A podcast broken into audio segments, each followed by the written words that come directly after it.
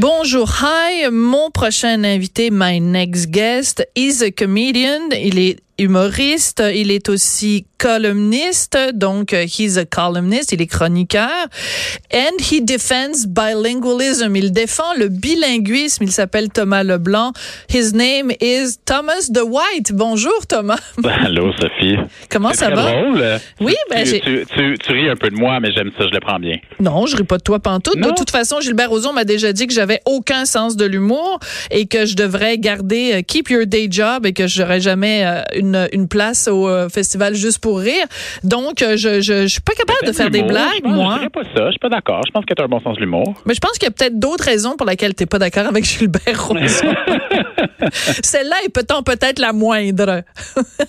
oui, probablement. Oui. Alors écoute, euh, on, je te présentais donc dans les deux langues. Thomas, bon, tu étais souvent euh, ici, tu viens nous parler de différents textes que tu fais pour Urbania où on réfléchit ensemble, toi et moi, sur différents sujets de société. Et là, justement, euh, sur le site de Urbania, il y a une entrevue avec toi parce que tu fais des spectacles donc d'humour bilingue. Ça s'appelle évidemment Bonjour Hi. Le prochain, c'est le 5 décembre.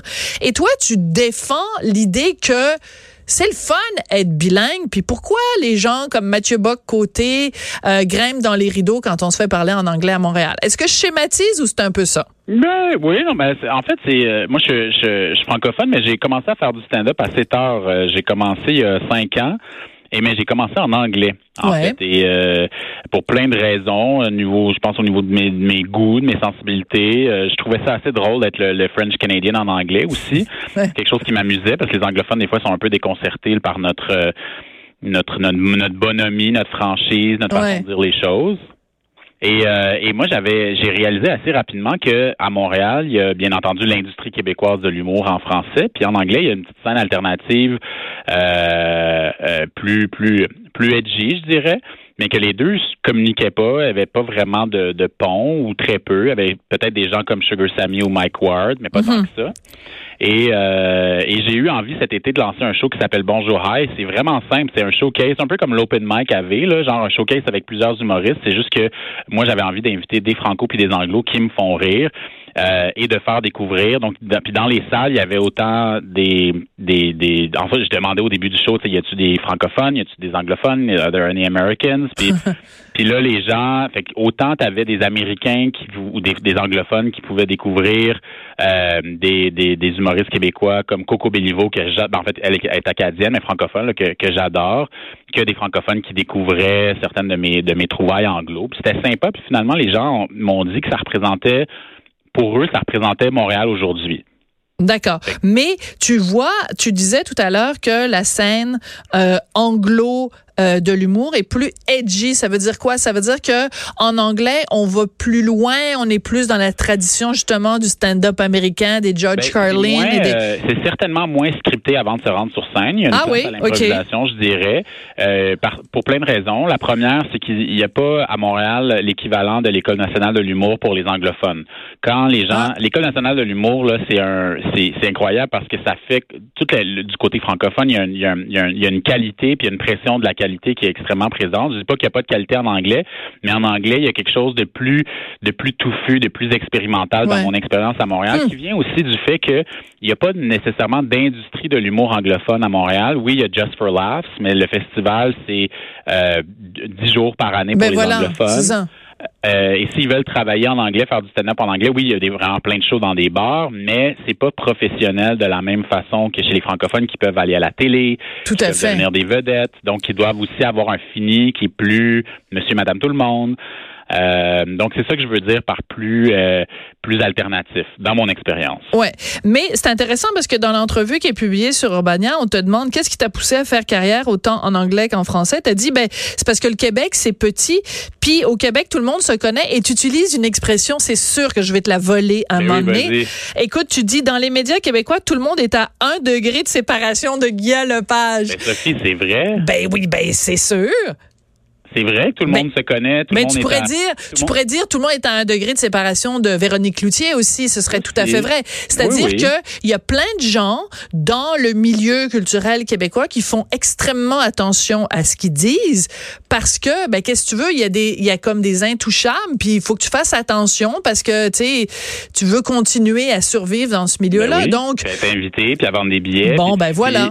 Puis moi, c'est toujours quelque chose qui m'a un peu euh, repoussé, en fait, ce, ce, ce club-là. Puis les clubs, il y en a deux. Hein. Il y a le club, là, tu parles du club de Radio-Canada, mais il y a un club à TVA aussi, tu sais, chez Québec. Oui, des C'est pas correct. Ben oui. C'est pas grave que ça existe. C'est juste que moi, je regardais ça, j'ai 34 ans, j'ai euh, j'ai fait mes, mes, études universitaires en anglais, je parle correctement anglais, puis là je me suis dit ah ben moi j'aurais envie de juste connecter avec d'autres gens. Mhm. Fait que j'ai euh, le fait que je sois un, je suis gay aussi, fait que le fait que la Ah, t'es gay? Ben oui, je vous en ai parlé souvent Sophie. Ben non, je te niaise. puis là en fait le fait que le fait que là du côté de il y a comme un j'avais envie de connecter avec la, la communauté queer à l'extérieur du Québec. Puis ben, la, la réalité fait que c'est des gens qui parlent pas toujours français. Des fois, ça arrive qu'ils parlent français, mais pas toujours.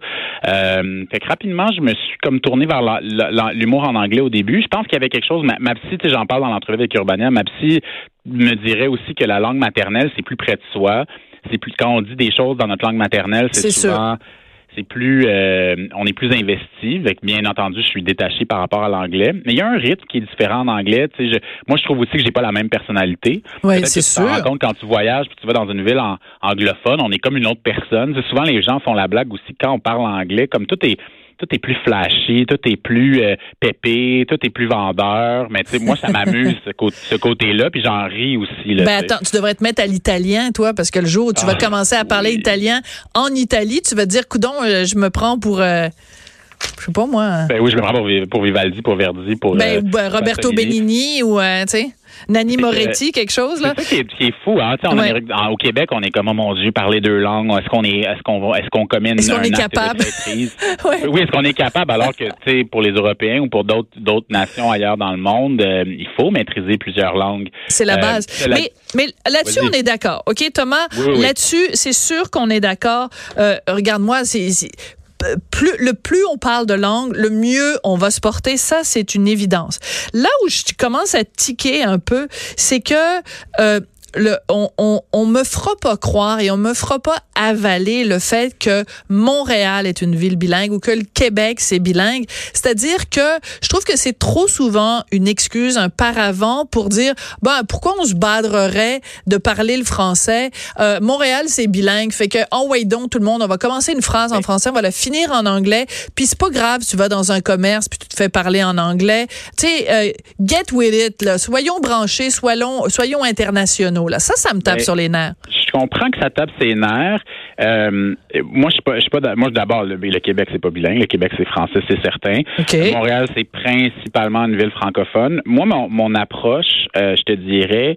Euh, je, suis assez, je suis assez énervé par les gens qui parlent pas français à Montréal, euh, mais je les, ça va, tu sais, je peux, je peux les accepter, je peux les tolérer. Je suis aussi assez énervé par les, les Montréalais francophones qui n'ont aucun intérêt pour ce qui se passe à l'extérieur du Québec ou dans la, dans le monde anglo-saxon qui veut, veut pas et autour de nous. Donc des fois ça, ça m'embête. Je me dis, Hey, votre monde est vraiment petit là. Tout ce que vous regardez, c'est, euh, c'est les médias francophones ou le jour. Tu sais, des fois je me dis, ah ben c'est plate pour eux, mais en même temps, c'est un choix, puis je dois eux, si je veux qu'ils respectent mon choix, je dois respecter le leur. D'accord. Euh, cela dit, tu sais, moi, moi l'anglais, euh, je pense aussi que appartenant à ma génération, j'ai grandi dans les années 90, 2000 dans le nord de Montréal. Donc le nord de Montréal, pour les gens qui sont pas familiers, il y a beaucoup euh, d'Italo-Montréalais, il y a beaucoup d'Haïtiens. Euh, fait que moi, les anglophones que j'ai connus, c'était des Italiens. Là, tu sais. moi, j'ai avant, quand j'étais en Italie, j'ai compris que les Italiens parlaient pas anglais, mais moi, dans ma tête, les Italiens de Montréal, ils parlent anglais. C'est bon Puis, ça. Ouais. rapidement, je me suis dit, ben moi, j'aurais envie éventuellement. C'est sûr, je veux bien parler français. J'ai toujours, j'ai j'ai reçu une éducation formidable, fait que je parle très bien français. J'écris très bien le français. Pour moi, c'est important. Puis je trouve que les francophones, on n'est pas assez fiers de, la langue française quand on la parle puis qu'on l'écrit. Mais je vais pas faire semblant que je parle pas anglais ou me limiter puis refuser en me disant non, Montréal, c'est une ville française, je parlerai pas anglais. Si quelqu'un m'a. C'est sûr qu'il y a des jours où j'ai pas envie de parler anglais, puis si tu me dis hi, puis que je te réponds en français, puis que tu me parles pas en français, ça va me fâcher dans un commerce. Mais pour moi, le bonjour hi, c'est pas un enjeu qui est si fondamental ou si central. Puis je trouve que c'est devenu une espèce d'épouvantail qui est utilisé pour faire peur aux gens de l'extérieur de Montréal ou même à des francophones à Montréal pour leur dire, écoutez, on va perdre qui on est puis notre culture. Cela dit, c'est sûr que c'est glissant. Mais oui, mais c'est sûr qu'on va la perdre, Thomas, si on fait rien. Sais-tu pourquoi? Hmm. Parce que toi et moi, on n'a pas le même âge, c'est évident. Mais moi, je, je, le vois, le français disparaître à Montréal. Le bonjour high là qu'on a maintenant, il était inexistant il y a dix ans. Fait que c'est pas vrai qu'on est passé de bonjour à bonjour hi et que ça ne signifie rien. Il y en avait pas il y a dix ans. Alors dans dix ans, ça va être quoi? En 2029, ça va être juste hi.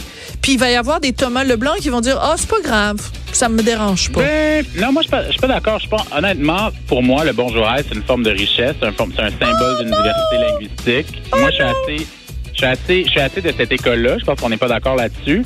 Euh, Il te reste 20 secondes parce qu'on s'en va après. Au contraire, Sophie, je remarque au contraire qu'il y a beaucoup d'anglophones et d'allophones qui parlent français. Il y en a plus qu'avant. Ça, c'est mon expérience. Bon, ben, tu vois le verre, tu vois le verre. Euh, t'es trop t'es trop optimiste et moi je suis peut-être trop pessimiste. Ah. Je t'embrasse Thomas, merci beaucoup d'être venu nous parler. Thomas Leblanc, donc chroniqueur pour Urbania et animateur d'un podcast d'humour LGBTQ. Merci beaucoup. On se retrouve demain à midi. Au